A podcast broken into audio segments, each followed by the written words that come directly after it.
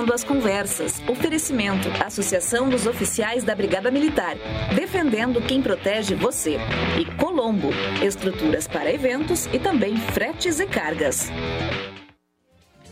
Muito boa noite. O Cruzando as Conversas desta noite chuvosa de sexta-feira está no ar. E hoje um programa especial, dividido em dois momentos com temas diferentes, mas de relevância para o estado do Rio Grande do Sul.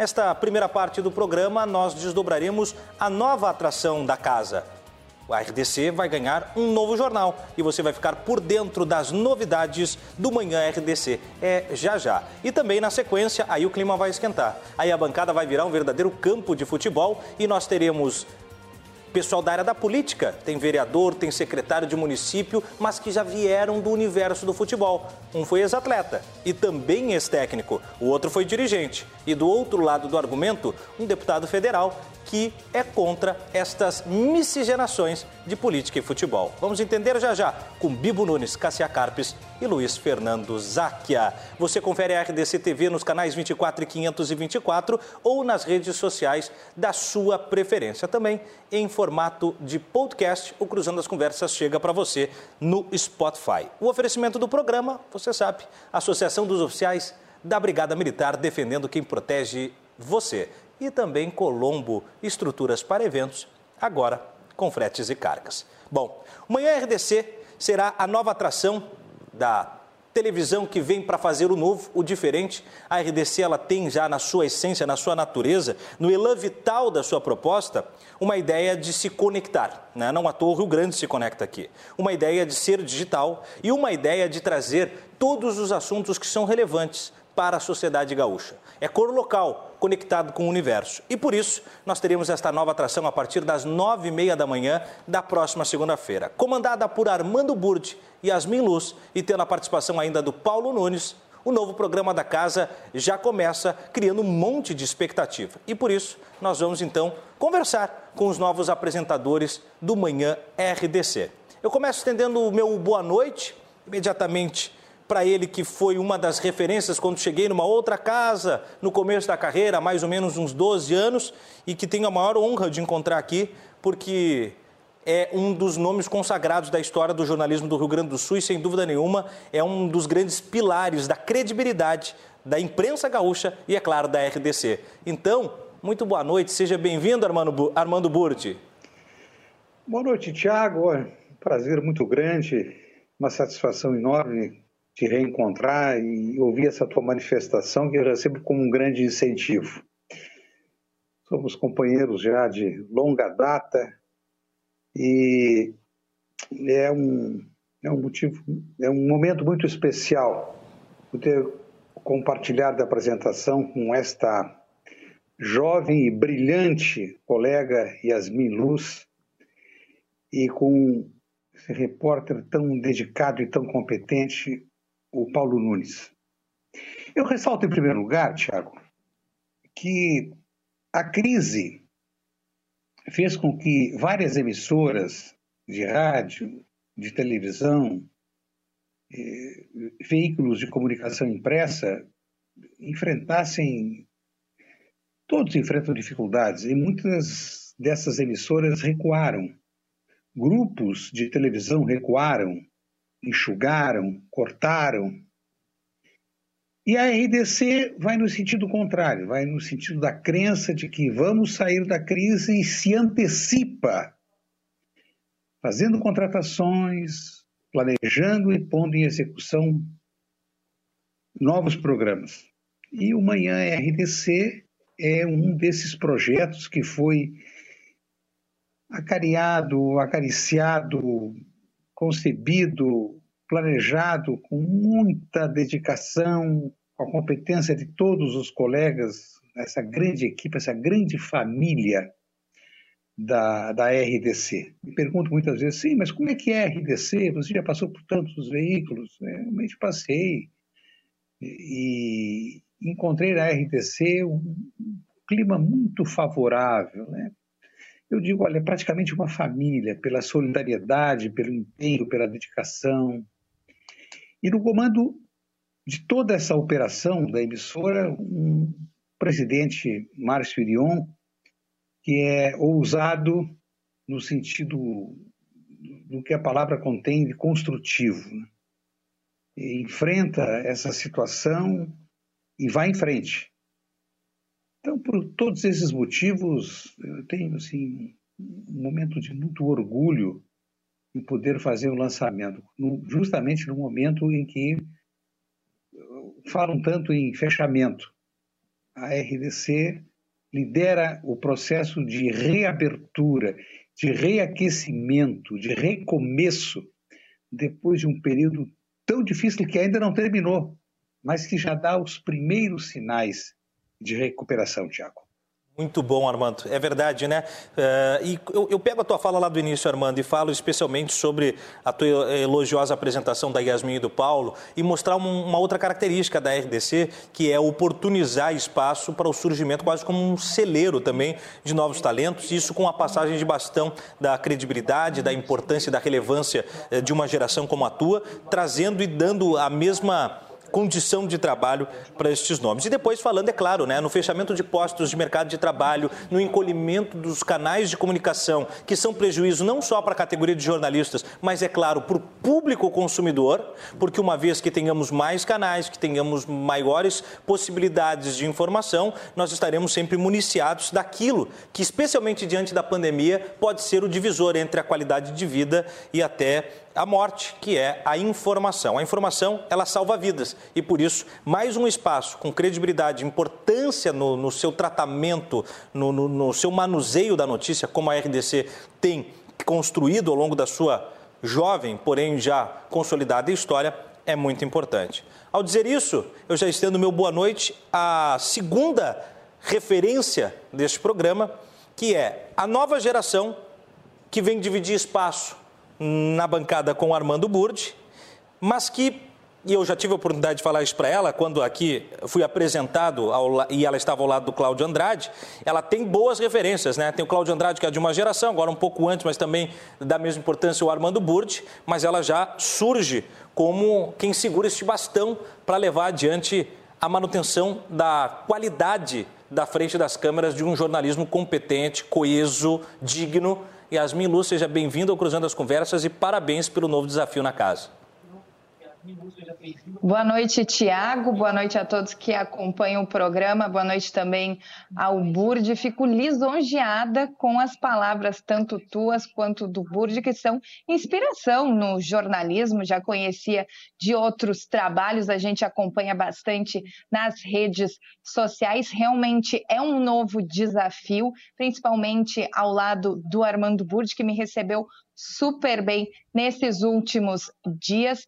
Realmente eu fico muito grata com a oportunidade e é um programa que veio aí para dar uma dinâmica diferente para as manhãs da RDC. Com certeza estou animada para esse novo projeto e vai ser muito bacana ir para casa das pessoas de manhã. Cedinho, a gente sabe que é um horário que muitas pessoas ainda estão saindo das suas casas, ainda estão é, se informando. Então, acredito que vai ser muito bacana essa nova oportunidade. Também agradeço ao Cássio Pérez, ao Márcio Irion, a toda a direção que pensaram também no meu nome ao lado do Armando Burdi e também do Paulo Nunes. Como vocês bem falaram, né? É uma nova geração e também tendo toda a experiência do Armando, que com certeza eu e o Paulo a gente vai aprender muito com ele. Sem dúvida, Yasmin, sem dúvida. E aí, para fechar essa tríade que nos contemplará com este serviço completo uh, na parte das manhãs da RDC, aí eu tenho o maior carinho para apresentar. Tenho a honra de dizer que tive a oportunidade, já de ter trabalhado junto, de ter tido como produtor hoje vejo como um dos repórteres de maior qualidade no cenário da televisão do Rio Grande do Sul. Foi meu aluno, e, e, isso é uma das coisas que eu me orgulho, é ver os caras que foram meus alunos e hoje estão aí no mercado, e especialmente pela sua multiplicidade e a sua característica uh, plural de trabalhar a informação.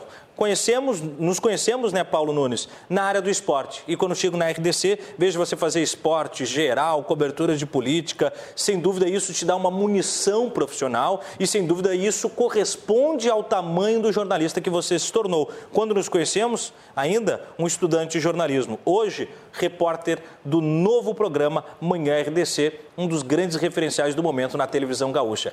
Parabéns e seja bem-vindo, Paulo. Boa noite, Thiago. Boa noite a todos que nos acompanham, ao Burde também, a Yasmin. Fico muito contente, feliz, né, pela fala aí. Sabes que é um grande amigo que tenho além do, do dia a dia de trabalho.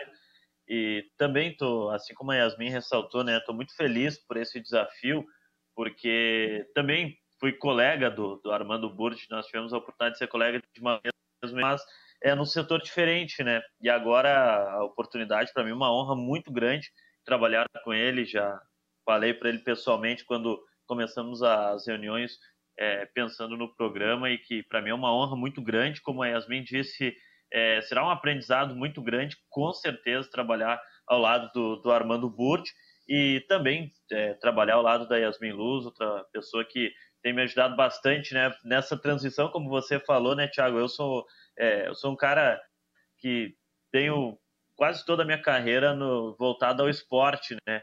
E quando, mas eu gosto muito de desafios. E quando a gente recebe desafios de, de trabalhar no jornalismo geral, é, cobrir eleições, como já pude cobrir também pela RDC TV, é um aprendizado muito grande e também é, sempre a gente recebe orientações de pessoas, como quando eu cheguei na, na casa o ano passado, como foi da, da Yasmin Luz, e, e também agradecer a confiança da, do Márcio Irion, nosso presidente, confiança da casa, é, pelo, pela oportunidade. E estou muito feliz mesmo. Estou muito feliz. Eu estou como já levando um pouquinho para o meu lado, como aquele jogador que está jovem, que está subindo da base para o profissional e a fim de jogar, sabe? Estou muito contente, muito empolgado. Mantendo a metáfora do futebol, Armando, o time está entrosado, deu para ver. Agora eu pergunto um pouco sobre o formato da atração, né? Como é que vai ser esse, essa entrega noticiosa das manhãs da RDC?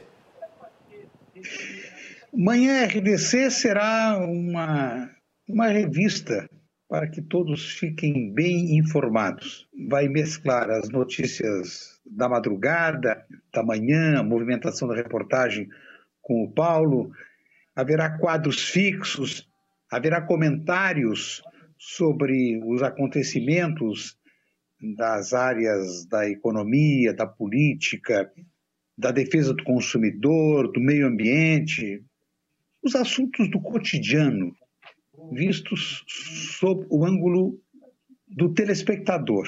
Então, sem formalidades, um ritmo rápido e espontâneo, nós pretendemos, em 60 minutos, apresentar né, o que, que, está ocorrendo eh, na cidade. Nesse, neste horário que a direção escolheu, eh, a maioria das emissoras já estão voltadas à rede nacional. Então, estão com foco no centro do país, em outras regiões, eventualmente, em algum, algum acontecimento local mas nós queremos dar o foco local. É essa a grande característica da RDC, na prestação de serviços, é, na atualização das informações. Então, o formato basicamente é esse: uma revista diversificada para que todos fiquem bem informados. Muito bom. É, e tem uma, uma coisa em comum, Yasmin, Armando e Paulo. Vocês três têm, na essência do trabalho televisivo, um, um, uma antessala, que é o rádio. E o rádio tem essa entrega imediata dos acontecimentos, dos fenômenos do dia a dia, e isso, sem dúvida nenhuma, vai ritmar esses 60 minutos e, e com essa tônica que o Armando fala, Yasmin, que é voltar os olhos para o Rio Grande, ao passo que o Rio Grande vai ser o protagonista das pautas e não eventualmente vai ser uh, entregue só quando é uma pauta de grande fenômeno de impacto nacional. Isso faz diferença, Yasmin. Com certeza, né? Até o bordão da RDC, o Rio Grande se conecta aqui. Até o Manhã RDC é pensado justamente nas pautas é, gaúchas, pautas regionais. A gente tem o desafio justamente de, em 60 minutos, trazer a informação para as pessoas que nos assistem, principalmente focado no regional. Então, em 60 minutos, quem trabalhou em rádio sabe que 60 minutos é muita coisa, mas ao mesmo tempo a gente sabe que também consegue se entrosar bem. Então, tem aquele ritmo, a gente conseguiu ter essa sintonia. Tiago, acredito que isso vai ajudar muito. Então, a gente tem que pegar um ritmo para conseguir passar o maior número de informações importantes para o nosso telespectador. Muito bom. Paulo, e aí, mantendo essa, essa linha, né, é, já tem como, a, vamos dizer assim, trazer alguma informação de cocheira para a gente, aí, como a gente costuma dizer no jornalismo, e contar um pouquinho do que vai ter na estreia segunda-feira, ou ainda é, é, é, o palco está vedado para apresentação só na segunda? Não, vamos deixar uma chamada no ar, então, oh. já que né, na linha do, do rádio, nosso veículo nosso primeiro veículo da, da, carreira, imagino, veículo de muito tempo de muitos de, de todos nós aí, aí do, do, programa, né? É, vamos, pelo menos a gente, nós estávamos pensando nesse primeiro programa em conjunto na, na reunião e, e, elaborando como seria o primeiro dia. É, nós vamos falar bastante sobre a saúde. Saúde no Rio Grande do Sul vai ser um assunto que vai ser primordial nesse primeiro dia é, de manhã RDC e a gente tem algumas, alguns convidados muito importantes pra, ao longo do, do programa e a nossa pauta principal, é, pelo menos na, na rua, né, na, no, na minha pauta da rua, nós vamos dar um foco bastante especial para a saúde no primeiro dia. Muito bom. Tema emergencial, né?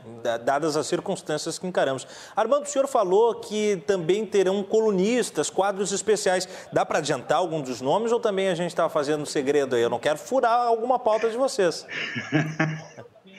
não, não vai furar. Né? Não, nós teremos, nós teremos médicos dos mais conceituados do Estado. Importante. Nós teremos a colaboração, a participação de um psicólogo muito consagrado nós teremos um quadro tira dúvidas Opa. sobre questões de língua portuguesa.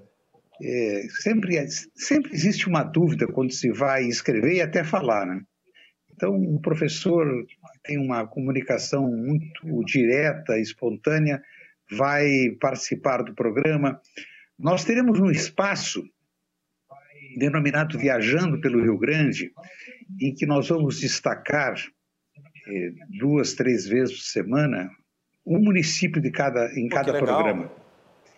É, nós vamos, eh, entre tantos, tantos municípios e tantas atrações, já que nosso estado tem uma características tão diferentes, né? o sul é diferente do norte, o leste é diferente do oeste, nós vamos mostrar cidades Legal. E com isso nós vamos buscar incentivar o turismo interno quando a pandemia passar e as viagens recomeçarão.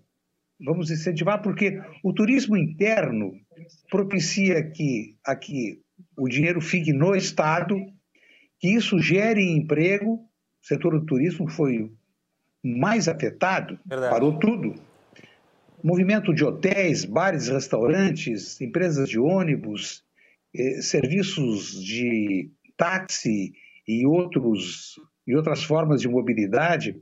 Então, nós vamos incentivar, mostrando para muitos amigos que vão nos acompanhar, eh, municípios que conhecem por nome, às vezes nem por nome se, se conhece, porque são, são tantos os municípios, então, essa será também uma forma de aproximar o, os, os gaúchos.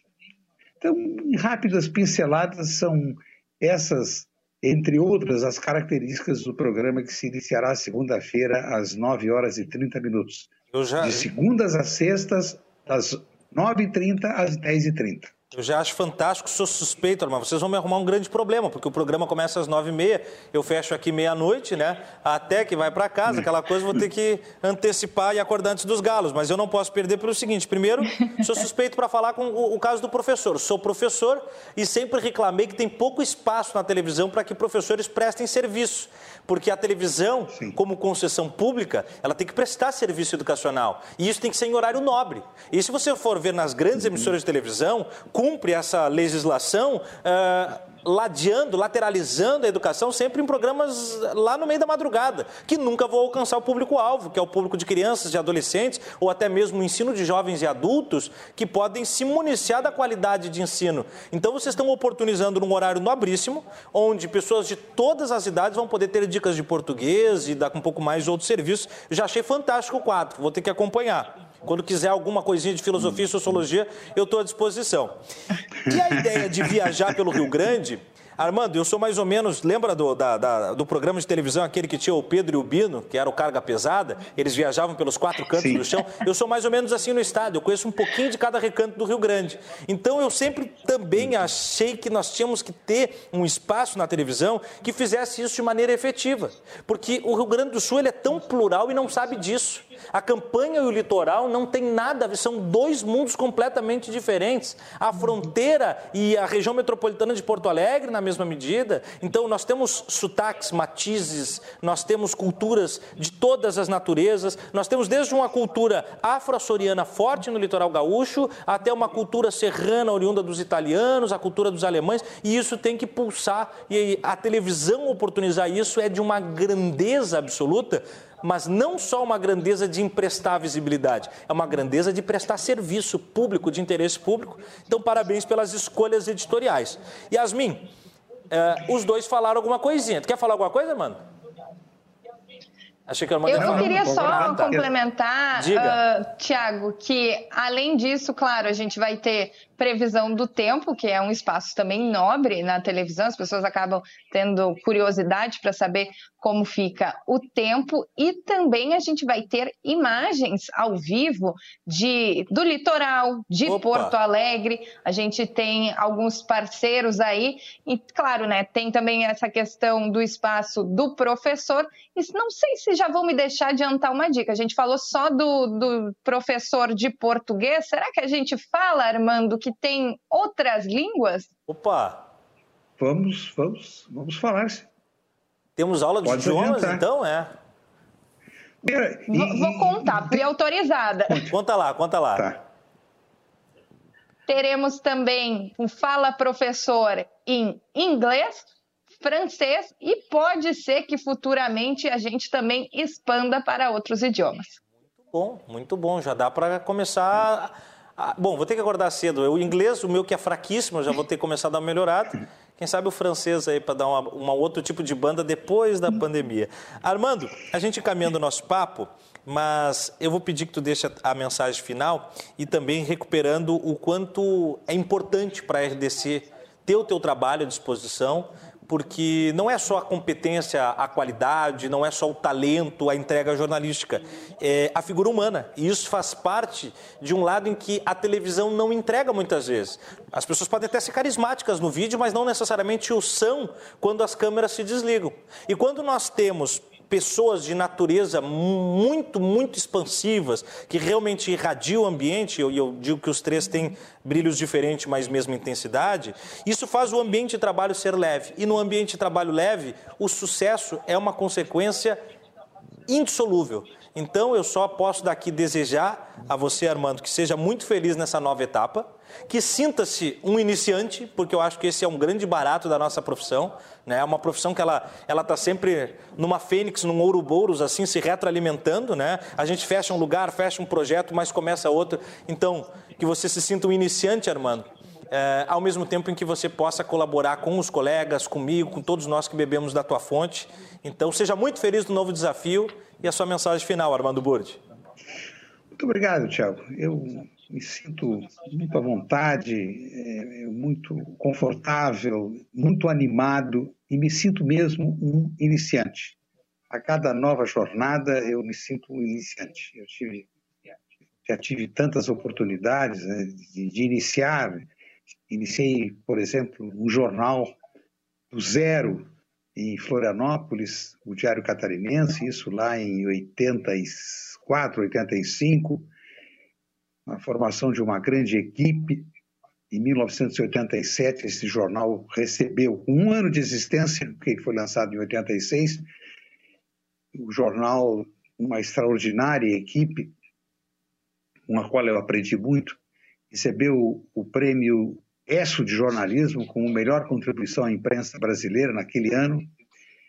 Então, essa, tu apontas muito bem o, o recomeço permanente. Eu, eu me sinto muito animado e acredito que a RDC vai cumprir com a sua missão de fazer um jornalismo profissional.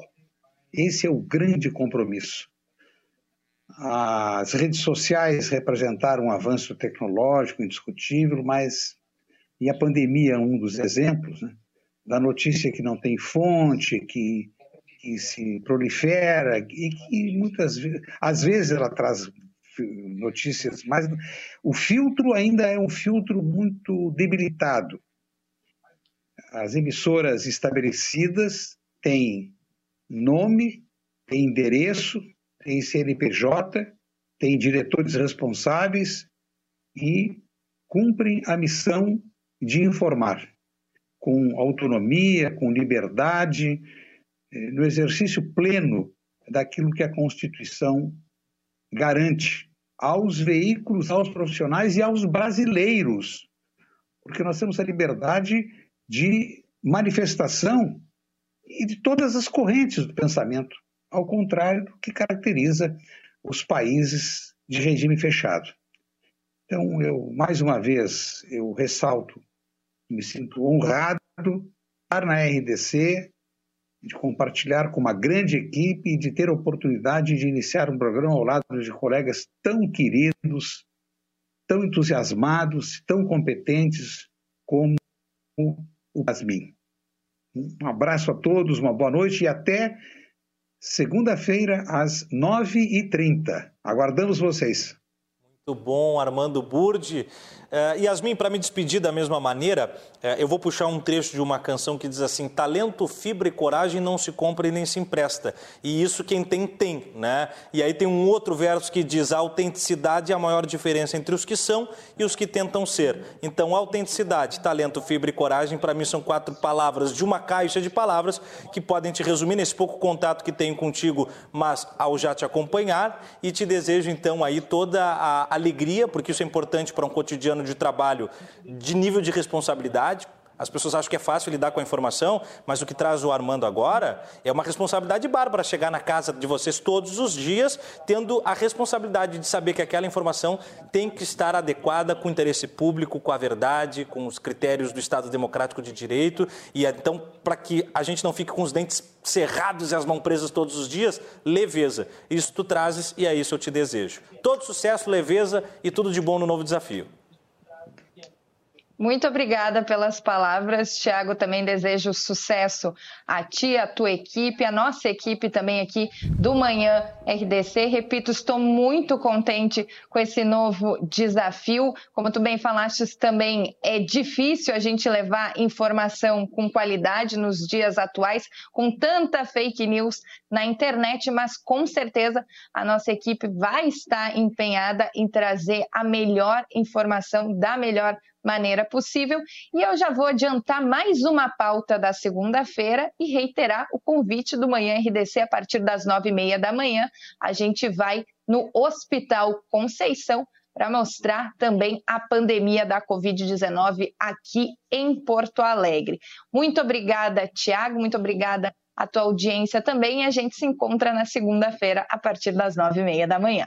Muito bom, Yasmin Armando. E fechando a Santíssima Trindade das manhãs da sua TV, onde o Rio Grande se conecta e agora passa a acordar mais cedo para acompanhar. Paulo Nunes, se tem um, um, um elogio que eu sempre levei para quem é repórter, e repórter é repórter, mesmo que ele mude de função, ele vai ser sempre repórter. Pode ser apenas o comentarista, pode ser apresentador, mas a alma da reportagem ela é âmago do jornalismo. E tem um elogio que as pessoas lá fora podem encarar até como ofensa, mas você sabe do que eu vou falar. É cachorrada. Cachorro. Não é a cachorrada do Gil do Vigor, não. É cachorro. Né? O cachorro que persegue a placa do carro, a placa do carro é a notícia, o cachorro somos nós, os repórteres. Nós não descansamos nunca. Então eu desejo que você seja a força, a alma do cachorro o tempo inteiro atrás dessa notícia, entregando a qualidade que tu sempre teve, desde que tu foi produtor, passou por reportagem, todas as experiências no rádio, veio para a RDC e aqui já teve diversas também oportunidades para poder mostrar um repertório, que tu cresça cada vez mais com esse repertório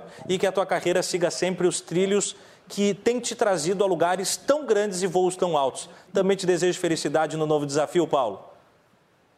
Muito obrigado, Tiago, pelas palavras e, e, espero, né, cumprir, né, com todos, o, o, atingir todos os objetivos, né, dentro do trabalho agora do, do Manhã RDC. Mais uma vez, muito feliz pela oportunidade que a RDC TV está me dando através da figura do nosso presidente, Márcio Irion, e com certeza, é, como eu falei antes, é um aprendizado muito grande trabalhar com referência como o Armando Burt, trabalhar também é, ao lado da Yasmin Luz e vamos sempre no faro né, da notícia para a gente trazer informação com qualidade para que as pessoas possam estar sempre bem informadas, né? Porque afinal esse é o nosso papel, né? Informar sempre com qualidade e trazendo né, a verdade sempre à tona. Então agradeço mais uma vez pelo espaço, para a tua audiência também. E, poxa, te desejar um feliz aniversário, né? Parabéns, Obrigado. feliz aniversário, tudo de bom para é ti. É verdade. E, né, eu, falamos pessoalmente, mas agora também para todos, todos assistindo, feliz aniversário aí, Tiago. Muito obrigado, então. Um abraço, Tiago. Obrigado, Armando. Estou feliz, estou comemorando com vocês. Muito obrigado, Yasmin. Manhã RDC, nove e meia da manhã, na estreia nesta segunda-feira, você não pode perder. Agradecemos então a presença dos nossos colegas aqui da casa, jornalistas Yasmin Luz, Armando Burdi e Paulo Nunes. A produção do Manhã RDC será do Carlos Eduardo Neto, a supervisão é da Fernanda Bierhaus e o gerente de programação é o Cássio Pérez. Nós vamos para um rápido intervalo e você não pode sair daí, porque já já o clima vai esquentar. Política e futebol se misturam? Bibo Nunes, Cassia Carpes e Luiz Fernando Záquia vão nos ajudar a discutir o tema. Então, não dá para perder. A gente já volta.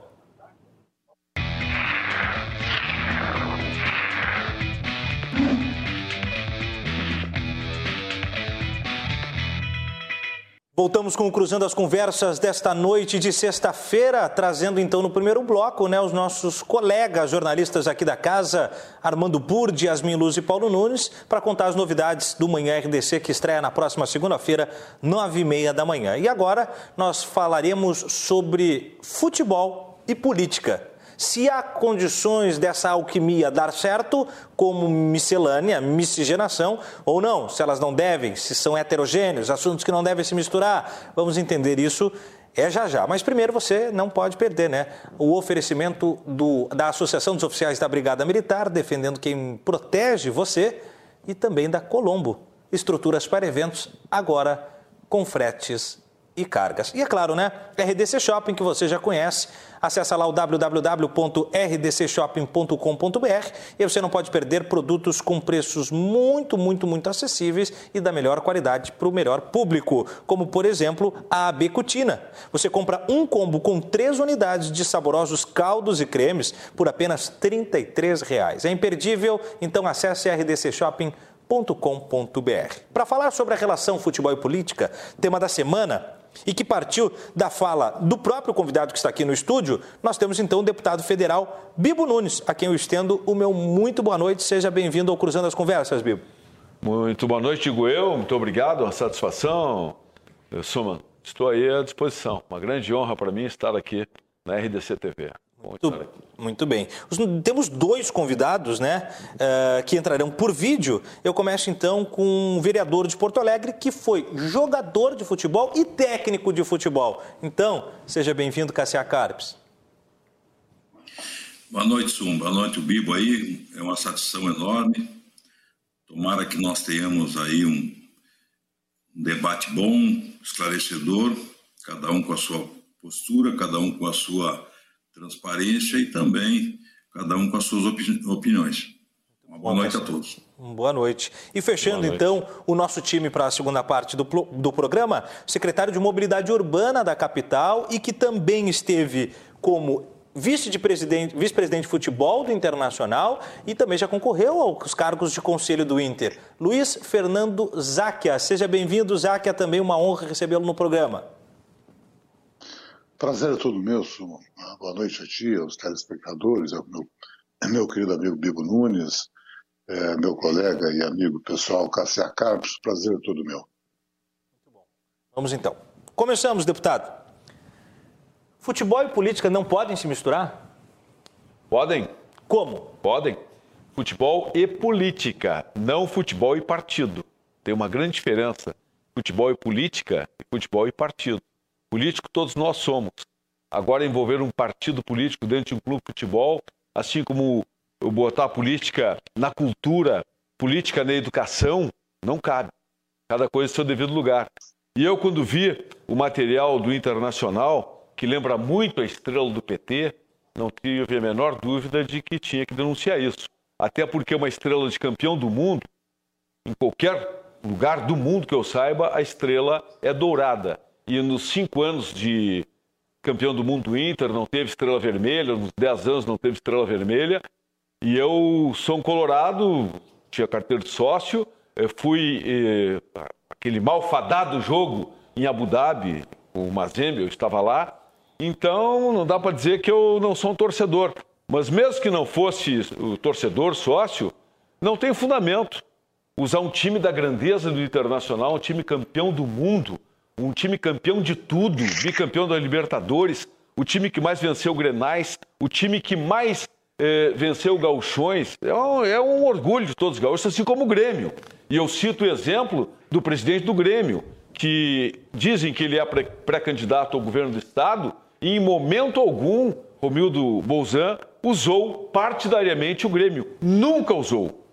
Então eu elogio ele, mas não gostei da atitude do presidente do Inter, que inclusive eh, mandou uma notificação extrajudicial para mim tentando me intimidar.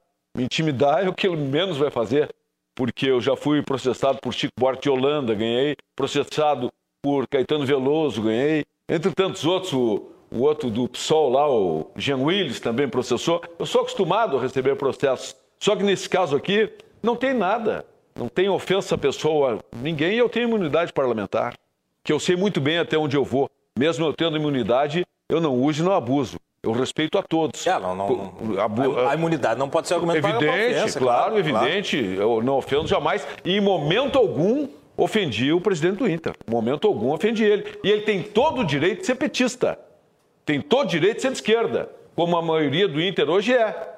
Tem chefe de gabinete da Manuela, pessoal do PSOL. Não tenho nada contra isso. Sebastião Mello é conselheiro do Inter. É conselheiro do Inter. Mas eu não tenho nada contra a opção política. Só não façam política partidária dentro do time. Isso que eu não concordo. Só isso. Cassia Carpes, dentro dessa polêmica, vou começar com essa polêmica que o deputado Bibo traz sobre a campanha do uniforme, né, com a questão da, da, da estrela vermelha. Você também viu alguma, alguma semiótica na bandeira, na, na, na estrela, ou você acha que o, que o deputado está vendo coisa demais, Cassia? Bom, em primeiro lugar, nós temos que separar o, o joio do trigo. A minha origem é o esporte. Eu e o Isaac aqui somos oriundos. Fui atleta, treinador, sou radialista, fui vereador, deputado, vereador de novo. Agora, eu não me aproveitei dos clubes. Se eu quisesse, eu era conselheiro de um ou de outro. Treinei os dois. Quem sabe mais identificado com o Grêmio poderia ser conselheiro do Grêmio. Nunca fiz questão, nem ser sócio, nem de um, nem de outro. Quando eu me elegi pela primeira vez, em 2000, as pessoas pensavam, oh, o Cassiá vai é, vai se eleger, em seguida ele volta ao futebol, vem uma proposta boa aí, já que até, deixando bem claro aqui, se eu quisesse ganhar dinheiro, estava no futebol. Não, fiz uma opção. Então, naturalmente, agora eu não posso também fechar os olhos e achar que no futebol não tem política, tem muita política. Dentro do Grêmio, dentro do Inter, os clubes, os partidos foram adentrando, né? e, consequentemente, foram fazendo esses grupos, esses blocos. Agora, não é eu que vou querer endireitar o internacional. Eu fiz questão da minha independência, não adentrei a nenhum clube, para que eu não possa ser, e nem tem. Não tem, olha, se você não imagina, e o Zaca foi parlamentar, quantas entidades pedem para a gente, não quer ser presidente daquela, não quer ser presidente. Eu não entro em nada, nem em Laios, nem em Rotary. Já fui convidado para ser presidente de entidades, não quero, eu, eu, eu me elegi para ser vereador. Então, cada um faz a parte. Tem outros que não, vão, entram em tudo. Tem gente aí que entra em 10 entidades, clubes, para ganhar voto, para ter lá um, um, pedaço daquele clube, né, na hora que ele precisar da eleição. Então, eu não condeno essas pessoas. Agora, eu não faço. Né? O político veio da sociedade, não veio de Marte. O que ele faz, o que ele faz na sociedade e depois vai fazer na política, muitas vezes, são, na maioria, são iguais. Ah, o bonzinho não é o, o malandro, safado, sem vergonha, ladrão. Ele lá na sociedade é a mesma coisa. Agora, ele pega um cargo e tem as prerrogativas desse cargo, ele acaba se aproveitando. Então, muita gente se aproveita dos clubes, outros trabalham para os clubes, são coisas diferentes. Então, nós temos que separar o joio do trigo. Então, eu nunca me aproveitei, não, uh, quando vou de futebol, eu vou para olhar ou para analisar, né, comentar, mas uh, eu tenho opinião. Eu acho que os clubes não deveriam estar, no, os partidos não deveriam estar, embora tenham prerrogativa. Não sou eu que vou proibir o fulano de entrar na direção do Grêmio, do Internacional. Não. Agora, eu não fiz isso. Eu acho que, às vezes, o que está acontecendo nesse momento é um exagero. Tá? Tu vai ver esses, esses, grupos, essas correntes aí, eles estão muito, e os, e os, e os partidos precisam desse, desse know-how. Se aproveitam dessa oportunidade se aproveita e colocar, infiltrar lá no clube os seus integrantes. Tá? E aí começa o problema. Não sabe separar o que é um clube futebolista que tem uma paixão da torcida e o partidário que é de dois em dois anos, de quatro em quatro anos, e que, no meu entender, não são. Eh, muita gente diz, ah, é a política do clube. Mas a política do clube não é a política partidária. A política do clube é do clube. Então, quero fazer bem sucinto. O Bibo faz o que ele deve fazer e, e gosta de fazer. A polêmica serve, serve para alguns, para outros não. O presidente do Inter sabia, e eu fui deputado, ele era assessor da bancada do, do PT.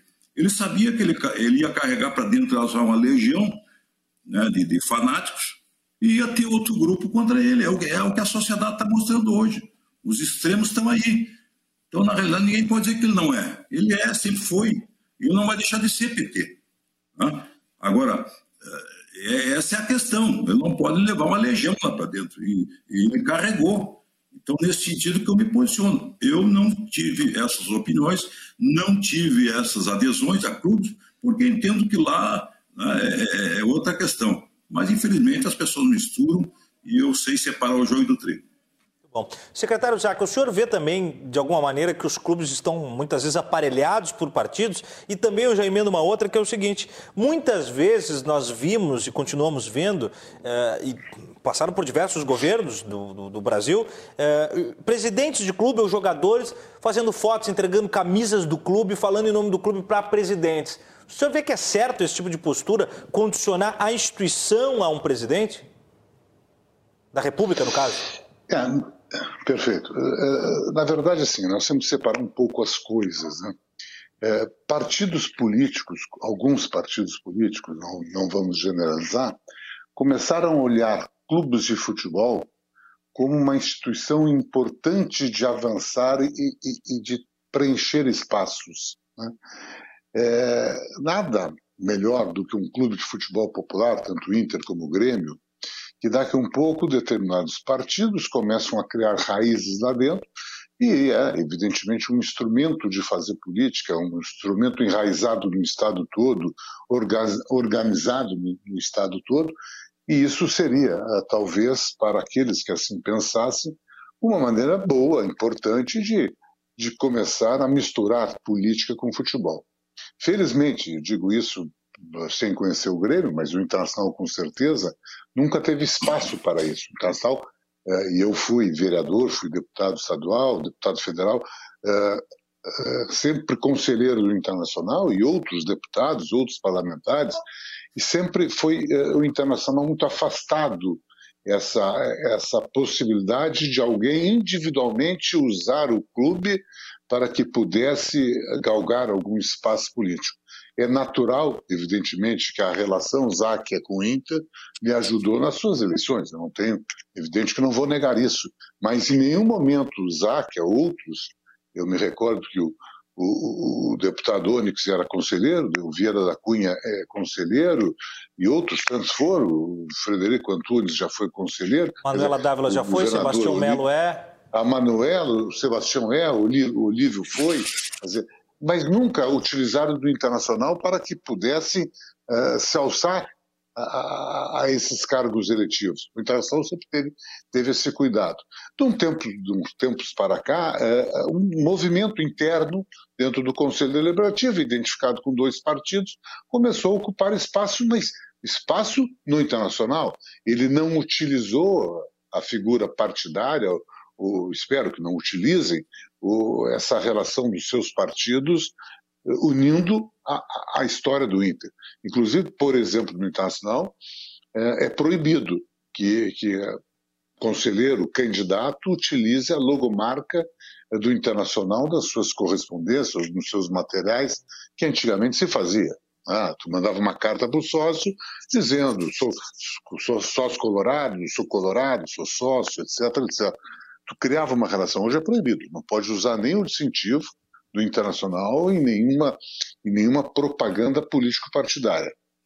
Quer dizer, claro que é, outros clubes, né? nós tivemos exemplo do, Vasco da Gama, da Gama, com o Eurico Miranda, o Zezé Perrella com, no, no, no, no Cruzeiro, o, o Calil, Sanches no Corinthians, uh, né? No Atlético Mineiro, o, o Sanches no Corinthians.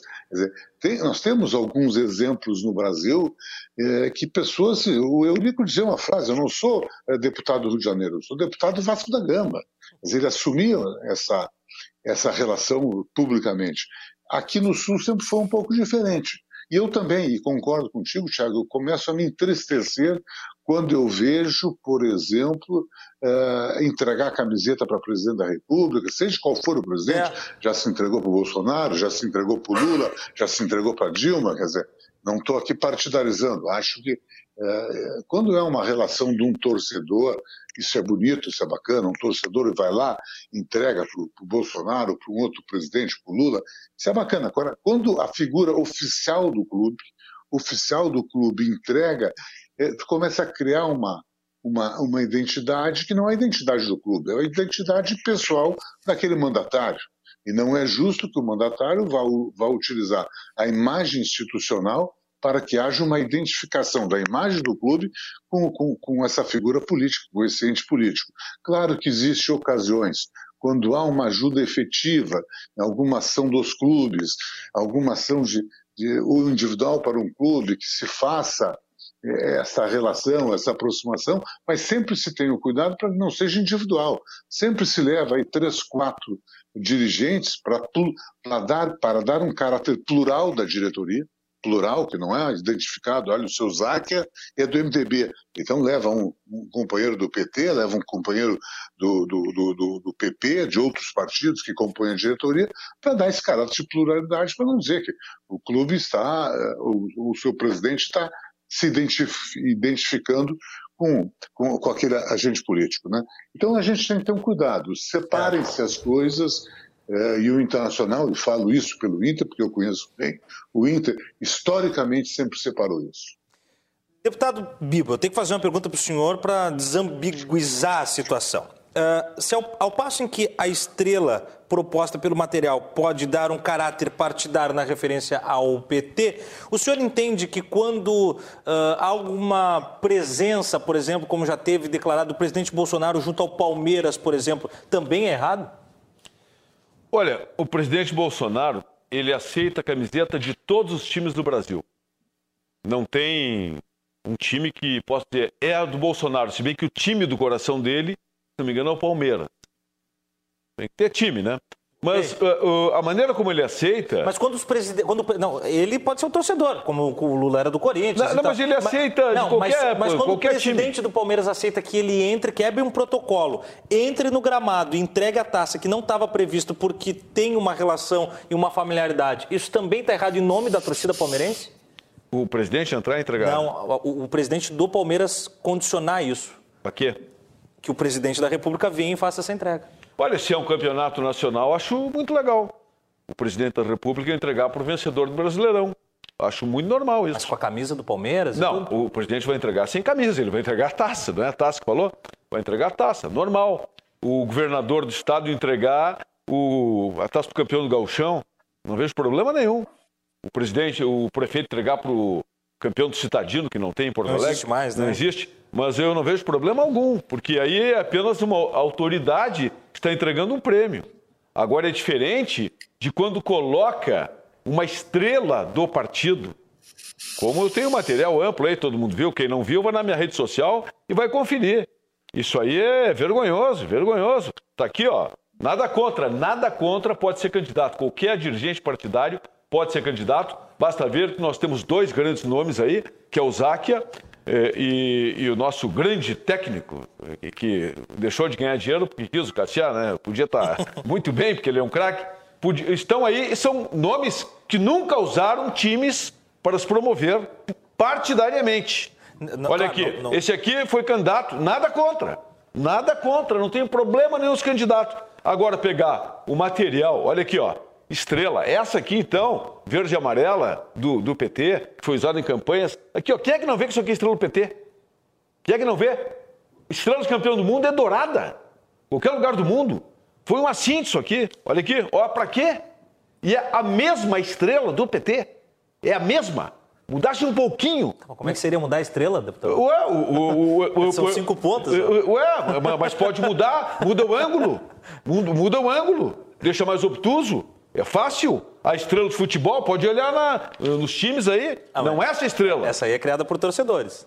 Qual? Essa aí que o senhor. Não, essa aqui sim. Essa é uma brincadeira é, de torcedor. É, não, não é brincadeira, porque eu tô na torcida mesmo. Nada contra. Tá não, aqui, ó. Bem, mas, mas tá é... usando o time. Não, não, não. Tá usando o time. Não, deputado, não, não essa aí essa aí eu recebi nas redes sociais. Essa Sim, aí. Mas tem uma torcida que usa o, o Che Guevara. Não, não, tudo bem. A torcida é, pode fazer, né? É, não é o clube, é a torcida. Tem, tem, tem a foice, o martelo Sim, e a, o rosto de Che Guevara, é. mas isso é uma montagem é, feita pela torcida. É, mas isso não tem nada a ver com a direção internacional. Não, nada a ver com a direção. Mas também não tem que misturar o time. Não, eu... mas aí é a torcida. É, é não torcida. dá pra responder. Né? É, não, aí não tenho nada contra. Nada não dá, contra. não dá pra. Porque ah, senão. Não, nada contra. Nada contra. Agora não pode usar. Não pode. Basta ir pra rede social. Vai pra rede social Hoje a maior pesquisa que existe é rede social. Vai lá e vê. Eu tenho 95% a favor. 95% de colorados e gremistas.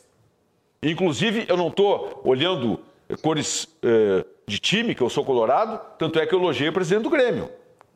E a carta... Pois é, eu, eu ia perguntar para o senhor o seguinte, uh, saindo um pouco do foco, que ali, realmente, a gente vê a, a semiótica, ela ela negocia com a estrela e aí o passado precede, não tem como, a criança vê, como, né? não tem como desassociar. É. Agora, o que eu pergunto é o seguinte: é, claro que o presidente Romildo, já fiz isso publicamente quando trabalhava na outra emissora de rádio, acho que posso falar, na Rádio Grenal, construí uma história lá e falei publicamente ele a forma como ele gestava um clube de futebol, foi da forma, acho que das mais competentes dos últimos 20 anos, sem dúvida nenhuma, no Brasil, uh, eu poderia dizer. Não à toa o Grêmio atingiu um, um status no, novamente e restabilizou contas e vendeu jogadores a bons preços. Que bom, que bom. O fato é o seguinte: ele teria, vamos dizer assim, musculatura para sair candidato ao governo do Estado, não fosse presidente do Grêmio?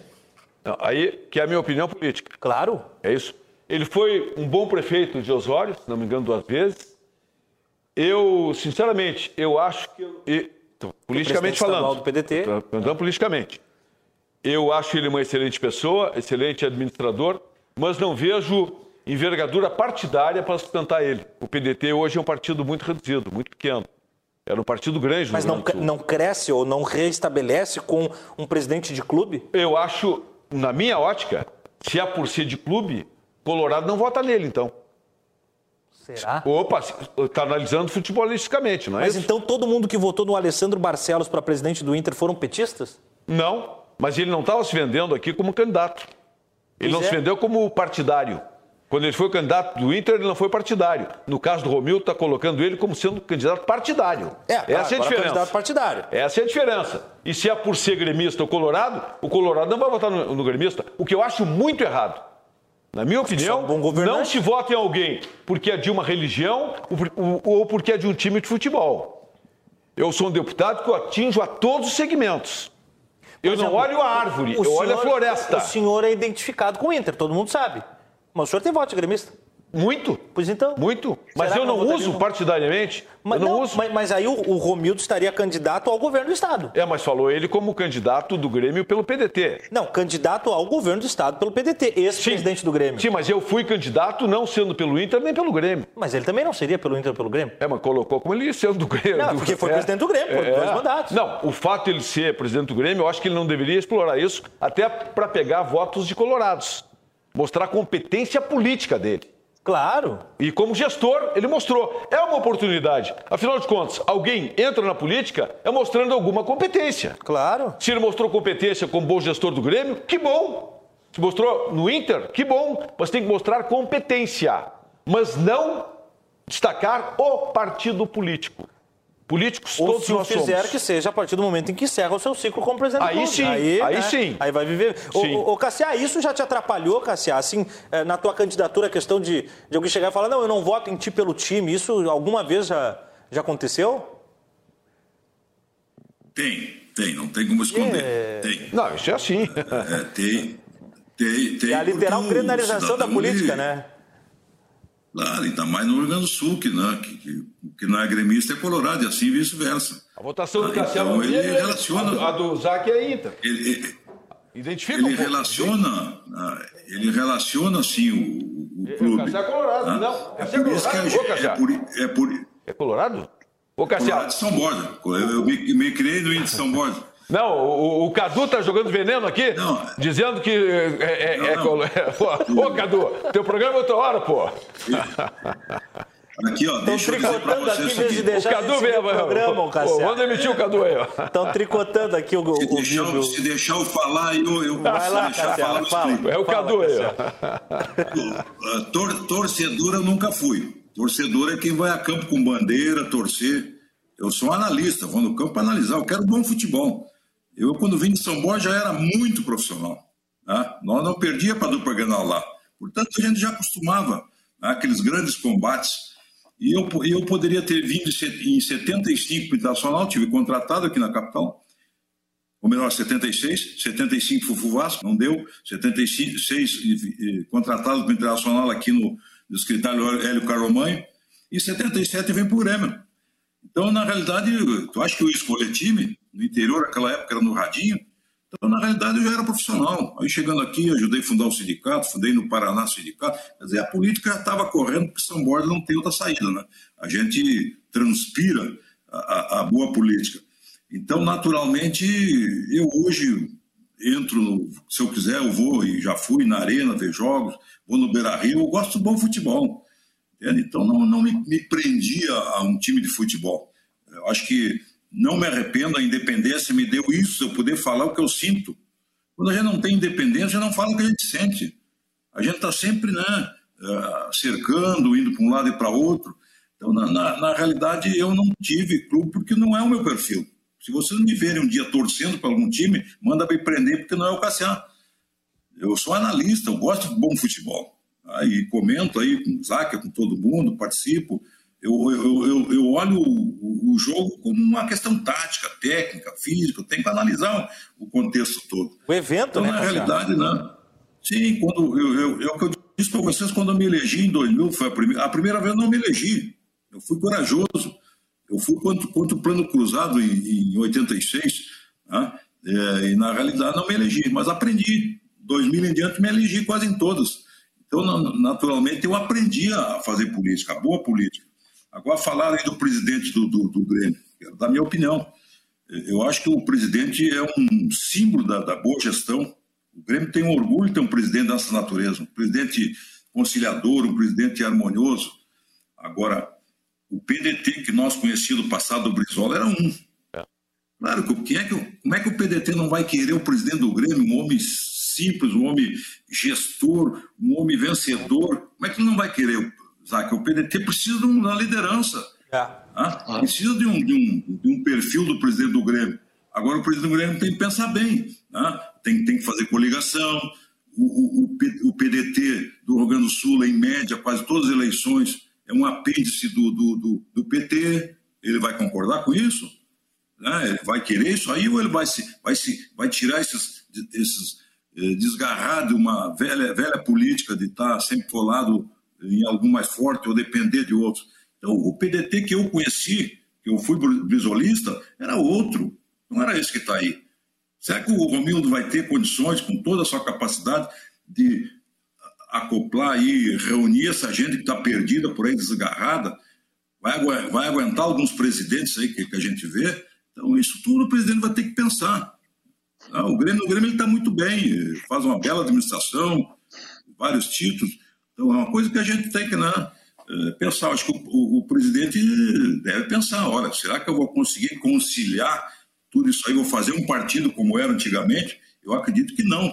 Né? Mas ele, com a sua liderança, eu acredito que ele já está, e nós conhecemos política, ele já está adentrando há muito tempo as hostes trabalhistas do PDT, que já não são mais trabalhistas, são quase comunistas muitas vezes, né? Que possa ele trazer para o seu leito normal do, do, do, do, grandioso Brizola e comandar um partido que já perdeu as suas raízes no Rio Grande do Sul. Então isso depende dele. Ele vai ter coragem, ele vai ter capacidade de mexer nessa estrutura arcaica, vencida já do, do, do PDT, que nós já sabemos. É, é difícil. Então vai ter que contestar, vai ter que fazer um novo PDT. Tem capacidade? Tem. Mas isso o Zaca sabe, tem que fazer coligação, tem que trazer todo mundo que é uma, uma parte. Então, a política não é para qualquer um, é para quem sabe fazer a, boa política e, e, administrar esses lados dos contras, dos prós. E partidos grandes, como já foi o PDT, precisa voltar sim a ser grande. Agora precisa de liderança, e está aí a liderança. Né? Mas ele também não vai entrar numa canoa furada aí, sair de uma grande estrutura do Grêmio e pegar um partido deteriorado. É, mas até porque ele não, ele não, pelo estatuto ele não pode mais concorrer à presidência do Grêmio, né? Uh, secretário Jaca, como, é, como, é que, como é que caiu... Mas aí ele teria que sair antes, ele teria que sair antes ah, de terminar o mandato. É, é. Aí que tá aí tá o X da questão. Não, não, não ah, vai encerrar o ciclo por cima, né? Ele vai ter que furar é, antecipação. É. Bom, são cenas dos próximos capítulos né, dessa corrida ao governo do estado no Rio Grande do Sul. Eh, secretário Zaca, como é que caiu nos grupos de conselheiros do Inter essa polêmica aí da estrela? E aí eu também já pergunto para o senhor o seguinte: eh, os grupos políticos dos clubes, né, eles têm os seus próprios nomes, as suas próprias diretrizes, mas eles são réplicas de grupos políticos da política comum? Por exemplo, o Inter não sei o que, o Grêmio não sei o que, é, é PT, é PSL, é PMDB, ou como é que funciona? Ou é mais plural? Não, é extremamente plural. Né? Tu, tu, às vezes, no mesmo movimento, tu tem parlamentares de partidos diferentes e que dentro do clube convivem de uma maneira é, absolutamente é, tranquila, é, porque os movimentos são para ter uma identidade, uma ideologia do internacional. Não podemos misturar. Né? Um grupo que surgiu agora, um grupo forte, um grupo uma identidade importante, eh, democrática, que é o povo no clube, esse tem relações na sua organização com partidos políticos. Não quer dizer que todos os seus membros são vinculados a partido político. Ah, eles podem adotar práticas de, é, vinculadas a esses partidos? Bom, aí é, é outra visão, eu não quero entrar no mérito. Eu, eu entendo e não quero que, que haja essa mistura dentro do clube. Né? Ah, nessa questão de como repercutiu isso junto a, a conselheiros, torcedores, até hoje houve uma reunião do Conselho Consultivo que é formado pelos ex-presidentes do clube, ex-presidentes do conselho e membros e membros natos que têm mais de 30 anos consecutivos no conselho.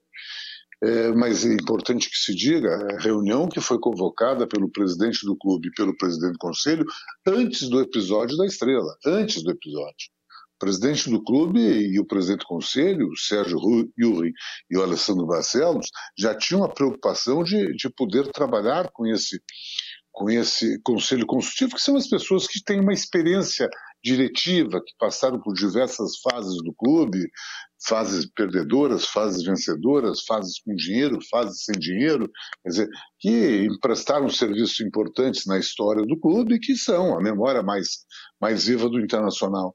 E hoje, claro, que essa matéria também veio para uma discussão e eu fiquei é, bastante é, contente com a explicação que foi me dada.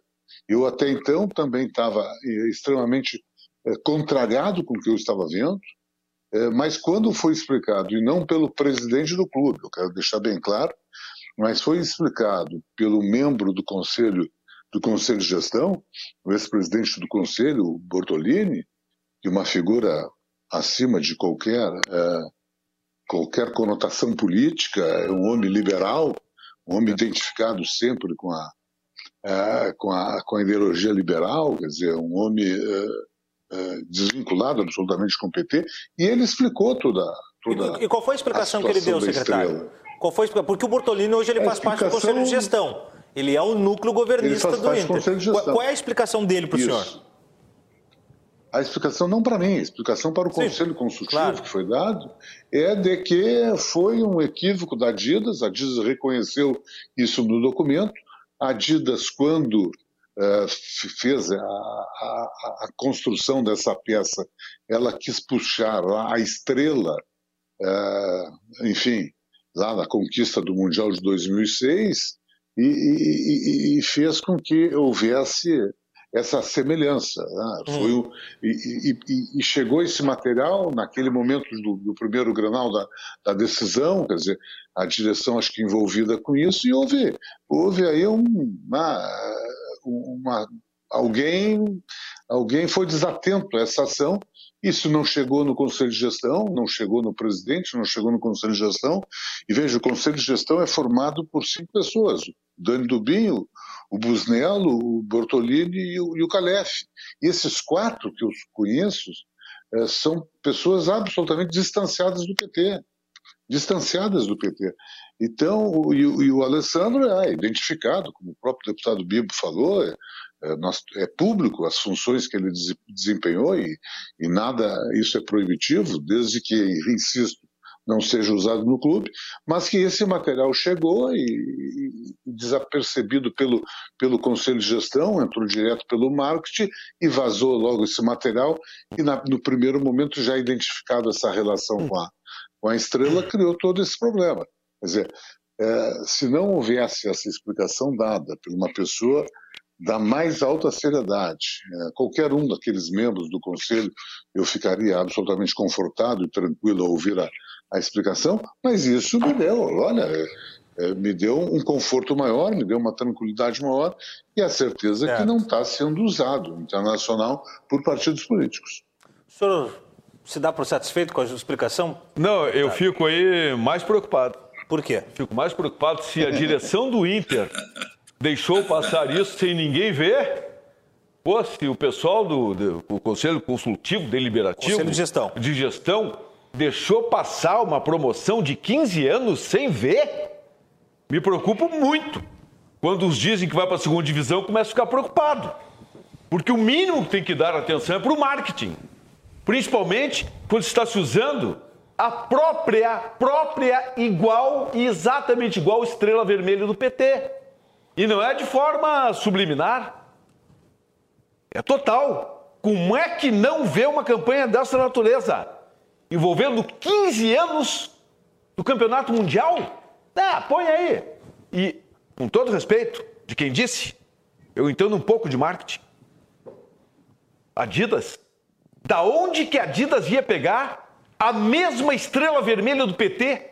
Quando se sabe, qualquer um sabe, basta ver nas camisetas, na própria camiseta do Inter, douradinha de campeão do mundo. Tá, daí deixa eu perguntar para o senhor. Dourada campeão do mundo a mesma estrela? O secretário Zaca, a o secretário mesma Zaca, estrela. O secretário Zaca pega... Não, ele, ele, ele ouviu. Ele ouviu a resposta. Não, eu vou, não, é, eu não foi o Zaca que falou. Deixa ele eu ouviu formular, isso. deixa eu formular.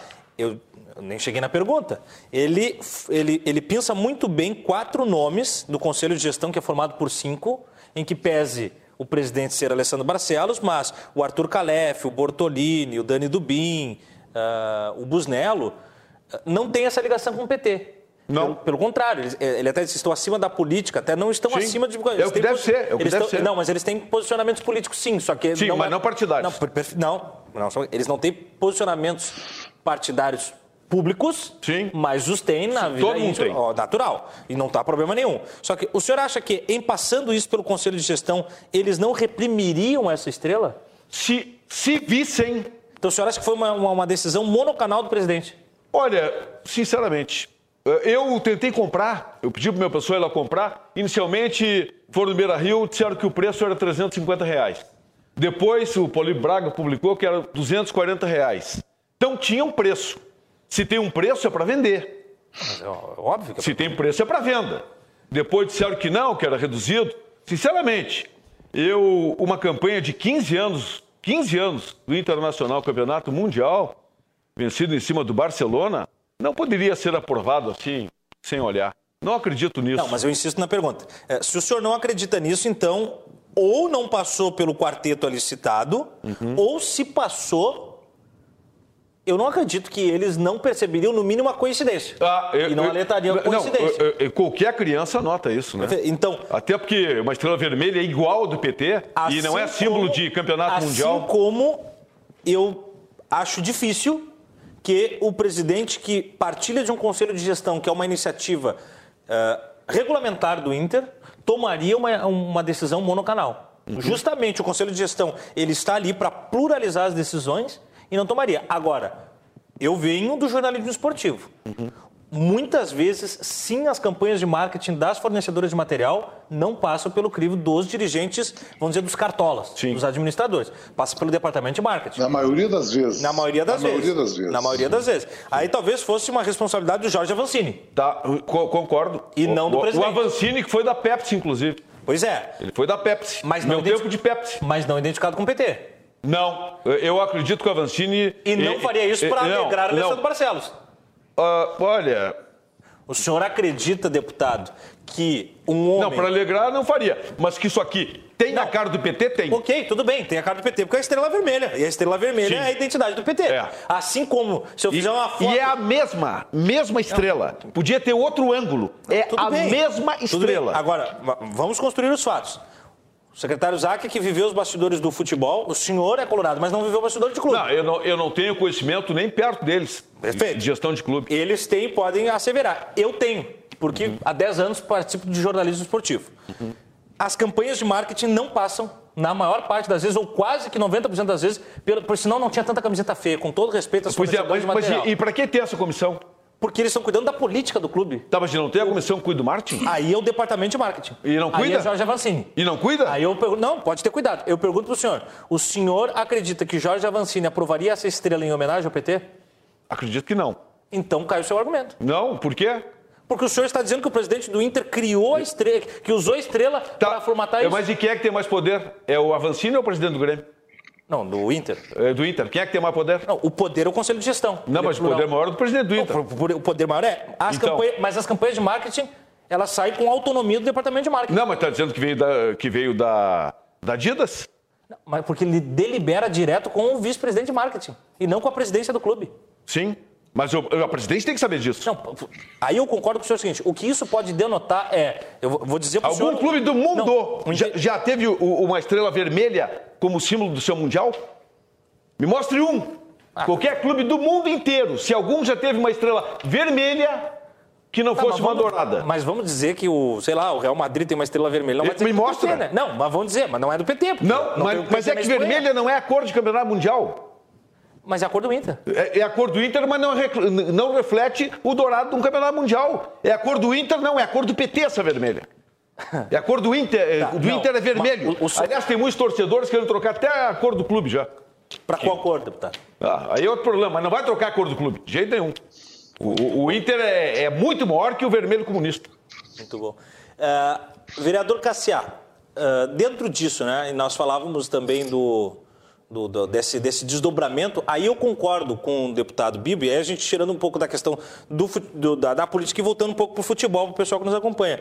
É, no mínimo, no mínimo, ah, isso denota uma fragilidade administrativa. Se não for intencional, que me parece pelo mapa que eu construo agora das tomadas de decisão, que realmente não é intencional, mas passa por um crivo que não percebeu o quanto isso poderia ser prejudicial, dada a circunstância do presidente ser ligado ao partido que tem o vermelho e a estrela como representantes. Isso é o óbvio ululante. O Lulante, o Lulante. Dada essa circunstância, vereador, eh, o que eu vejo é isso deflagra, ou pelo menos expõe, deixa a navalha na carne, eh, dos problemas administrativos dos clubes de futebol por falta de comunicação, por falta de distribuição, ou, aliás, talvez autonomia demais distributiva na, na, nas pastas, e aí talvez esse modelo do conselho de gestão que o Grêmio e o Inter tem agora não seja tão eficaz, porque são cinco gestores e passou pelo crivo dos cinco, vereador.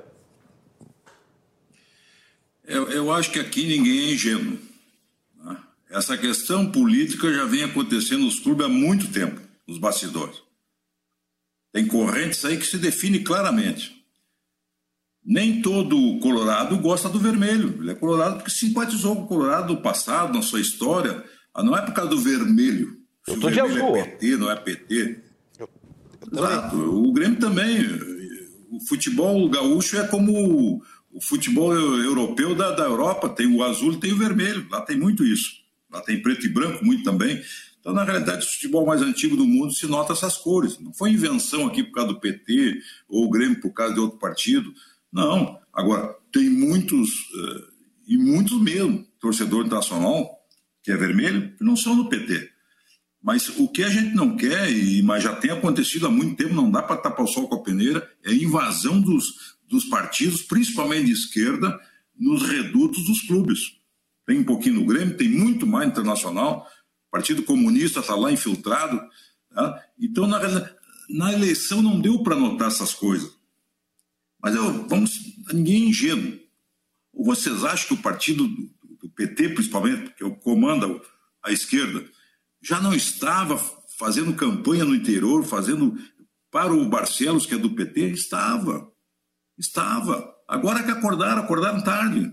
Perderam a eleição, já acordaram tarde. Foram de ingênuo na eleição. Então, na realidade, isso existe. O que nós estamos trazendo aqui, Chumo, eu nem sei o que tu é, ah, eu acho que tu é jornalista, tem que ser jornalista Mas mesmo. eu sou, eu sou narrador, eu sou né? narrador identificado com o Inter. Sou identificado. Em, em que pese eu narrar os, para a CBF TV os jogos do Grêmio. O que, que vai muito no que nós falávamos é, mas, ali do, mas, do, do, do, profissional. Eu, eu, com, a, com, a no, com, a nossa experiência aqui, né, fica mais independente, né? No, não te mete muito nessa questão partidária, torce para o internacional, como tu diz, porque isso não leva a nada, né? Tu, tu, se tu, até uns já dizem que tu é meio de esquerda, tal, mas é? vê, já fica rotulado. Tá? é, já fica, já fica rotulado. Aí tem aquela então, do, do então nessa, já, nessa... Tem, tem, aquela do deixa que digam, que pensem, que falem. Deixa é, eles para lá, não, vem para cá não, o que, que tem. Tu, eu sei, mas não, não há necessidade de tu te vincular a, a uma questão dessa para te ter independência, para poder entrevistar qualquer um com independência. Então, a política já existe nos clubes há muito tempo, mas ela, ela chegou nos últimos anos enraizadamente partidariamente. Politizada até há muito tempo tem, mas partidariamente, e isso traz um rompimento daquela tradição futebolística. Agora tu não segura mais, tu vai ver na próxima eleição, muita gente vai estar procurando. E esse cara de que partido é? E o outro contrário dele, que partido é? É, vai ser assim. Isso não é bom para futebol. Uma coisa é uma coisa, outra coisa é outra coisa. Quer fazer política, vai lá. Pro... Tem gente que não. Eu conheci colegas, minha vereadora, quando veio, estava lá mandando no, no, no, clube lá. Ah, ou seja, levaram. E quando um comunista leva uma esquerda, e a direita também não tem que se meter, porque hoje nós estamos no radicalismo de esquerda e direita, a própria pandemia partidarizou, politizou, levam tudo para os extremos. Na realidade, os clubes, se forem para os extremos, se for nessa briga, vão perder sócio, vão perder torcedor, vão perder futebol, vai cair. Qual era a grandeza dos nossos dois clubes aqui, Zaca? Era a independência, era, olha, aquela bandeira da luta no campo. Né? O perigo é ir para outras bandeiras. Aí perde a sua raiz, perde a sua profundidade. Então, vamos torcer, vamos esquecer os partidos. Quando chegar a eleição, que a maioria acompanha só política nas eleições, quando a eleição vai procurar seu candidato, vai ajudar seu candidato, seu partido, uma larga, deixa o Inter e o Grêmio viver, que sempre viveram bem sem partido político. Secretário Zac, antes do nosso intervalo, uma última para o senhor. Agora, na fala do vereador Cassiari, diz que especialmente os partidos de esquerda têm infiltrado, vamos dizer assim, dentro dos clubes. Se nós buscarmos na história dos últimos 40 anos da política brasileira, alguns dos nomes que buscaram cargos públicos oriundos dos clubes, nós temos Ibsen Pinheiro, Gaúcho da Geral, Jardel, eh, Sebastião Melo, José Otávio Germano, Jarbas Lima, Paulo. o senhor, e nenhum Paulo é ligado Doni, com a esquerda. Paulo, Paulo Doni. Paulo Doni, bem lembrado. É, e nenhum Paulo, ligado com a esquerda. É... Ninguém ligado para a esquerda. A esquerda não gostava de futebol. A esquerda nunca teve vínculo com o futebol. Né? Mas começou a. No... É verdade, é verdade. Sim, é, é verdade. Concordo. Que... Dá para é ver, né? verdade. Não, o, o, o Ibis, que era comunista, lá não fazia política. O Ibsen era. O Ibsen era comunista. O Ibsen era comunista. É. Ibsen era do PCdoB, ah. PC, do PCBão, né? Dúvida. É, mas ela não. Mas começou a, a entender. Mas tinha uma raiz profunda lá, né? É, e, e, começou a entender. É, os mandarins, a essência mandarins. dos mandarins era a esquerda. Sim, sim. É o movimento do Indo. É, mas aí começou depois os partidos, porque os partidos de esquerda são, são mais organizados do que os partidos de centro, que os partidos de direita. Agora que os partidos de direita estão se organizando, mas os da esquerda eles eram mais, são mais organizados e, e encontraram no clube uma maneira importante, no seu entendimento democrático, de ocupar um espaço. E, e, e, também, assim, nós temos que entender que a política interna dos clubes mudaram. Quando se começou a se criar movimentos, olha, 20 anos atrás, quando nós estávamos na direção, existia qualquer eleição, chapa 1 e chapa 2. Era situação e oposição. E hoje existem 15 movimentos dentro do Conselho do Inter. E aí, dentro dessa pluralidade, dentro do Internacional, um grupo vinculado a um partido começou a organizar um movimento. E aí nós temos que compreender que começaram a surgir redes sociais e a comunicação desses movimentos com os associados foi muito mais rápida e muito mais intensa. E aí começa a crescer e começam a ter muita identidade de uma reformulação eh, de uma política interna do clube. Quando o clube está vencendo, a proliferação desses, desses movimentos é muito menor. É, um dos motivos que o Internacional, um dos motivos que o Fernando Carvalho foi muito competente quando presidente e campeão do mundo, é que ele pacificou o Internacional. O Internacional estava naquele momento, é, dentro do seu conselho, muito dividido. Não tanto como agora. Mas o Fernando habilmente fez essa pacificação. E na medida que tu teve um conselho pacificado, os resultados no campo fluíram com muito mais facilidade. O Grêmio fez isso, o Romildo fez isso. O Romildo, quando assumiu, ele, ele, ele sucedeu ao, ao Fábio, ao Koff, que foi numa disputa muito dura, ele e o Odoni. E depois o, o, o Romildo, quando assumiu, vendo o Grêmio, uh, uh, o Grêmio dividido, o Grêmio esfacelado internamente, ele habilmente, como um dirigente partidário, um, um ex-prefeito, presidente do PDT, um homem extremamente habilidoso, ele começou a fazer uma união interna do Grêmio e os resultados positivos começou, começaram a vir, o Grêmio se tornou vitorioso. Então, eu entendo e defendo e saudei a iniciativa hoje da presidência do clube e do presidente do, do conselho de fazer essa reunião do conselho consultivo para que o Internacional pudesse é, politicamente começar a se entender internamente. Essas, a, a última eleição ela, ela, ela, foi muito dura, ela foi muito disputada, ela criou, ela criou é, cicatrizes profundas.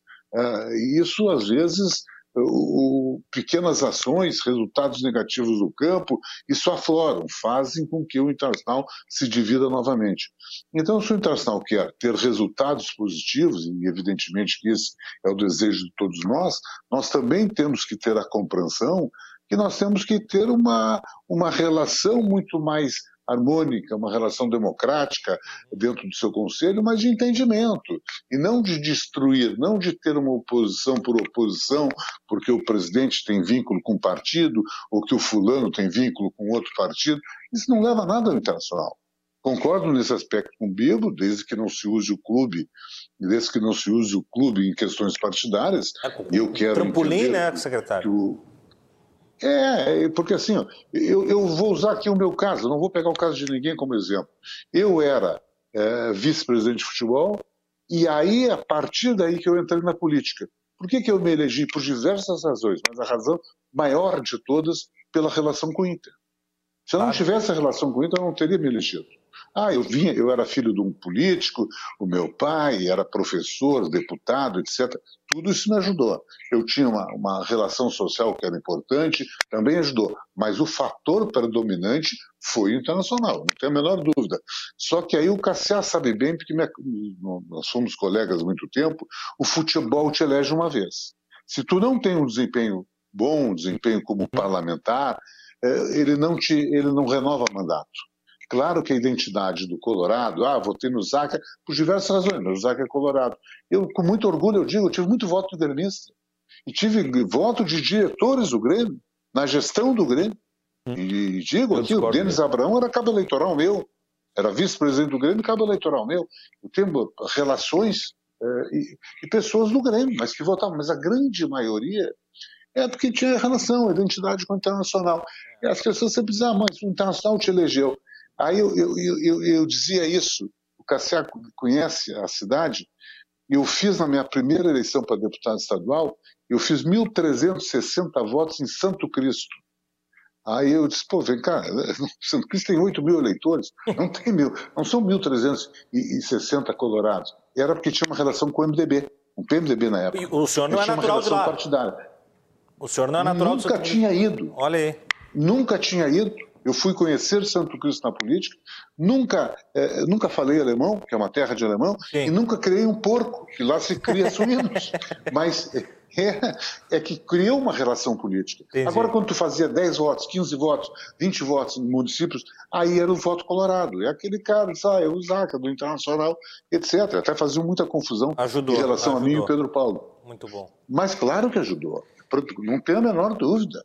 Eu Mas falei... ajudou outras coisas. Eu falei nomes eu fiz que... a campanha do Pardal, eu falei nomes que se tornaram notórios, né, para refutar ali a, a fala do, do, vereador, mas evidentemente, e vocês pensaram, né, a esquerda começou a gostar de futebol agora, mas não só agora tiveram nomes lá, né, se lembrar o Vieira da Cunha, o próprio Flecha Negra, que era do PDT, Romildo, o Alessandro agora, que foi já candidato inter, pelo PT, eh, Beto Albuquerque, hum. Manuela Dávila, Maristela o Maffei, Adão, também tem o, o Adão, né? O Adão, o Adão Vilaverde. O Adão Vilaverde. Então, não. Tem, tem, mas, tem dos dois, não, os dois digo, teores. Assim como tem, assim como tem gente que foi para lá e nunca se elegeu. É, é. Bom, mas. Eh, eh, deixa eu só colocar. O, o Bibo discorda. Bibo, não, deputado, eu vou só pedir um instante só, para a gente guardar, porque eu estou atrasado com 30 segundos eu mato. 30 segundos. Ô, Záquia, Záquia, Fala, o que te elegeu Oi. não foi o Inter, foi a tua competência mostrada no Inter. Não foi o Inter. É, Se não fosse competência, não ia se eleger. Foi excelente vice-diretor. Foi a competência que mostrou no Inter. É, é um bom tema. A gente vai continuar e falando sobre faturador. Isso. Ah, aí foi depois. Não, a gente vai voltar, a gente vai voltar pro, pro, pro, pro, nosso próximo bloco e sem dúvida nenhuma vamos desdobrar esse tema aí. É rapidinho, a gente vai e volta claro. já. Não foi o Inter, foi a competência que ele mostrou. Como todos mostraram competência.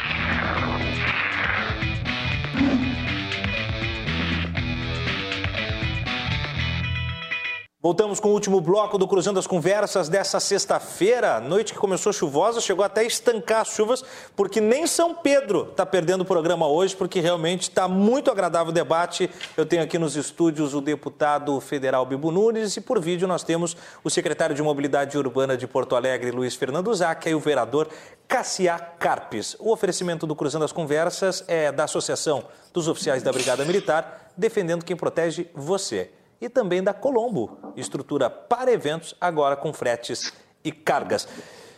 Deputado Bibo, o senhor discordou ali da, do, do, do, do, secretário Zaca dizendo que não, que, o que elegeu ele não foi o, o, clube, foi a competência. Aí, nós falávamos no intervalo, o senhor tem uma solução para esse problema da estrela. Que solução é essa? O senhor criou o problema, agora o senhor tem a solução. Não, a solução que eu tenho, eu acho que é até simples. O presidente já deveria ter tomado essa solução. Encerra a campanha. Como? Encerra a campanha. A campanha é essa de Sim, tá, acaba entendi. com essa campanha. Acaba. Essa campanha é malfadada. Recolhe ela de Acaba, acaba com a campanha. Que já tem gente pedindo a saída dele. É, vá na rede social. Entra, entra na minha página para ver, ou em qualquer lugar. É 95% contra. Contra o presidente. Isso aqui qualquer criança vê. Então, encerra a campanha, presidente. Eu não tenho nada contra o senhor, nada. Sei que o senhor é petista, eu só tenho esquerda e não tenho nada contra. Eu respeito quem vence a eleição. Eu respeito, não tenho problema nenhum. Só não partidarize. Em nome do Inter, encerra essa campanha. E se quiser entrar na justiça, como tentou comigo aqui, me intimidar, vai acabar perdendo. E eu sempre tenho carta na manga. Não me provoque. Eu estou na boa. Vereador Cassiá, uh, nós já temos reta final do programa, então eu vou pedir as suas considerações finais já. Já estamos mais avançados do que eu imaginava até. Achei que a gente tinha mais uma meia hora, porque o tema é bom. Mas eu vou ter Passa que... rápido quando é bom. Quando é bom, é. E, e são, são bons argumentos. E... e pegou duas feras, Não, os, dois, do... os dois que são catedráticos. Bons oradores, exato. O original viria o presidente do Inter e do Grêmio. O do Inter não quis vir, o que eu acho errado que homem público não pode negar a falar. Mas pegou dois craques aí que entendem tudo. É, mas nesse tema nós não vamos conseguir encerrar aqui. Não, mas os dois, que, os dois têm que... conhecimento político e futebolístico. Esse tema os dois são excelentes. Que, nós vamos ter que fazer no mínimo mais uns dois programas para a gente conseguir desdobrar a matéria aí. Se tiver reprise, tem que reprisar esse programa. Não, tem reprise, vai reprisa aí. Vereador Cassiá, considerações finais, já agradecendo a, a sua colaboração e também a sua disposição para estar conosco aqui no programa de hoje. Não, fico sempre à disposição e dizer que esse debate foi muito bom, sim. Agora, a gente tem que ter cuidado para não generalizar e, e, e, que sirva de exemplo esses, esses assuntos aí, né? Porque não, não dá para misturar as coisas. Isso é qualquer atividade, não dá para misturar com outra. Senão tu não faz nenhuma bem e aí fica na pior. O caso do Internacional. Nem todo que é vermelho é esquerda. O clube foi constituído sem partido político. E assim no Grêmio. Tem gente que às vezes gosta do, do, do partido de cor vermelha e, e, de, e, é torcedor do Grêmio. Então o futebol é uma coisa, uma coisa uma enraizada, que às vezes é de família, de, de geração. Então o que eu peço é que tem mais, acho que serve como exemplo. Mas tem uma coisa que o Zaca nós dois aprendemos. Os resultados resolvem tudo. Tá? É, a campanha veio junto de uma péssima campanha dentro do campo. Então isso também se agravou. E aí nasceu, Verdade. se constituiu essa questão. Então eu acredito que a dupla Granal deve seguir o seu rumo natural, torcer para o seu time, não tem nada que se afastar do clube, deixar de pagar a, mensalidade.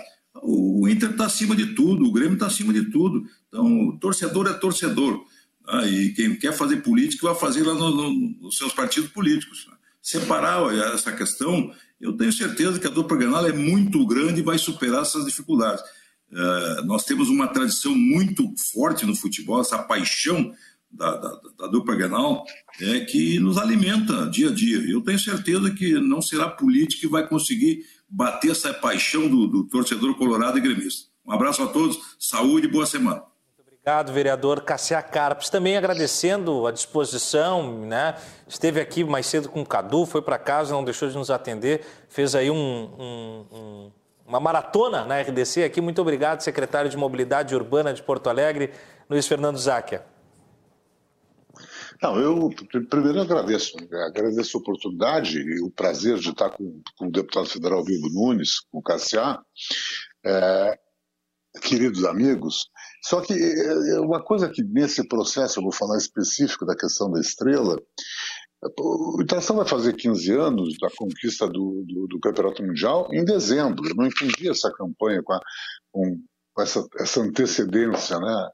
É, fora de hora, um momento ruim, escassear, um momento ruim do campo. É, mas assim, insisto e, e, e, faço um apelo, meu querido amigo Bill Nunes, Colorado, um Colorado que foi é, no Mundial do Abu Dhabi torcer, participa, e sempre quando é, sempre quando possível ajudou o internacional, sempre teve uma preocupação, o Bibo, nas suas, nas suas uh, atividades profissionais que antes de ser deputado, agora mais como deputado ainda uh, intensamente ajuda o clube e se interessa e se preocupa com o clube, que foi, foi, muito, foi muito importante, Bibo, e oportuno a tua manifestação, porque tu transmitiu uma indignação que muitos colorados tinham quando viram aquilo, e, e, o presidente do clube, já no processo eleitoral, já sofria, é, já se fazia relações com a sua atividade partidária, que eu acho um equívoco, mas foi feito, não dá para negar.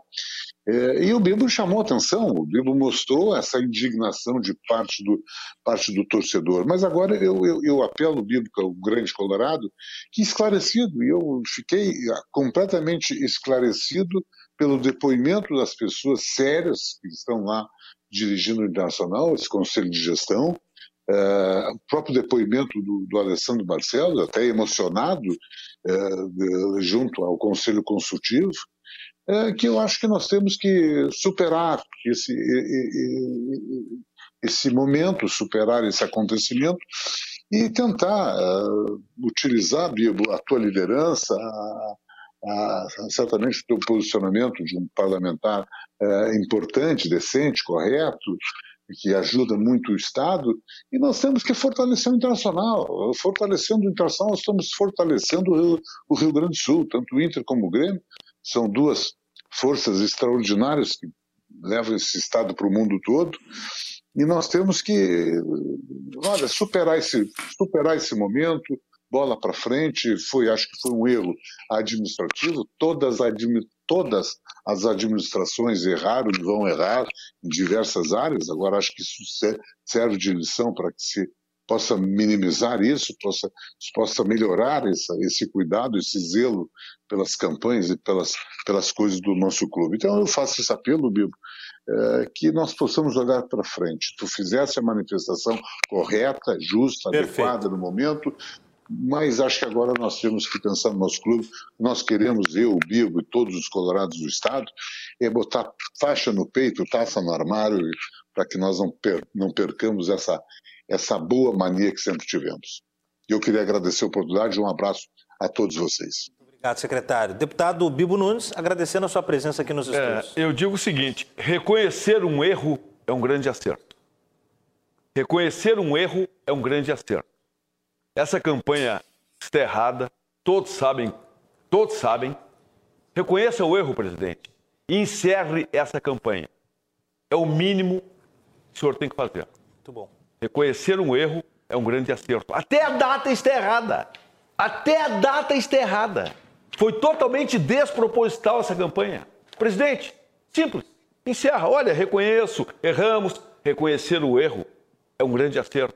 Encerra a campanha e vamos torcer pelo Inter. Torcendo é, comunista, socialista, o direita, não me interessa. Eu quero que o senhor seja um bom diretor do Inter, futebolisticamente falando. Esqueça o partido político e encerre essa campanha. Reconhecer um erro é um grande acerto.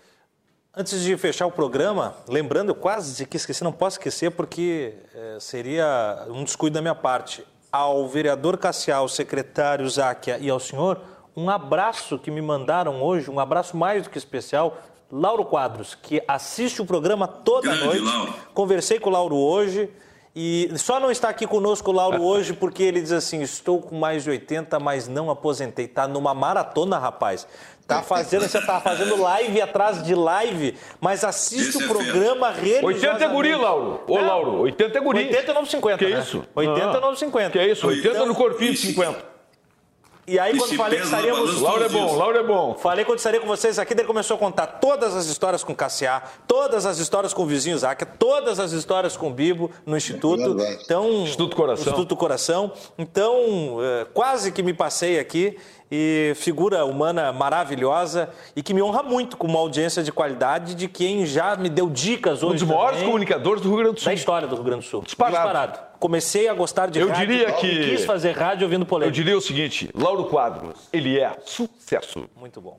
Fechamos então Cruzando as Conversas Lauro, de hoje. Lauro José Quadros. É o cara. Muito obrigado. Olha aí, ó. Oh. Teu aniversário? Meu aniversário. Pô, parabéns, parabéns, cumprimentos. Obrigado, obrigado. Obrigado. obrigado. Obrigado à produção do programa, toda a equipe. Quero Nádia bolo, quero bolo. Mais bolo, deputado? Eu adoro bolo. Eu tô vendo. Mais Eu adoro bolo. Botar uma estrela vermelha em cima do seu bolo lá. Fechamos então hoje o Cruzando as Conversas. Obrigado à direção, à coordenação, especialmente à produção do programa. Excelência do Beto, que fica aqui nas câmeras, da Nádia Martins, de todo o pessoal que fica lá com a gente também.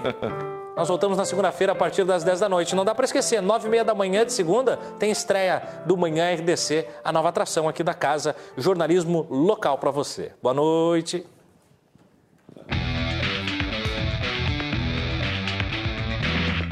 Cruzando as Conversas. Oferecimento. Associação dos Oficiais da Brigada Militar. Defendendo quem protege você. E Colombo. Estruturas para eventos e também fretes e cargas.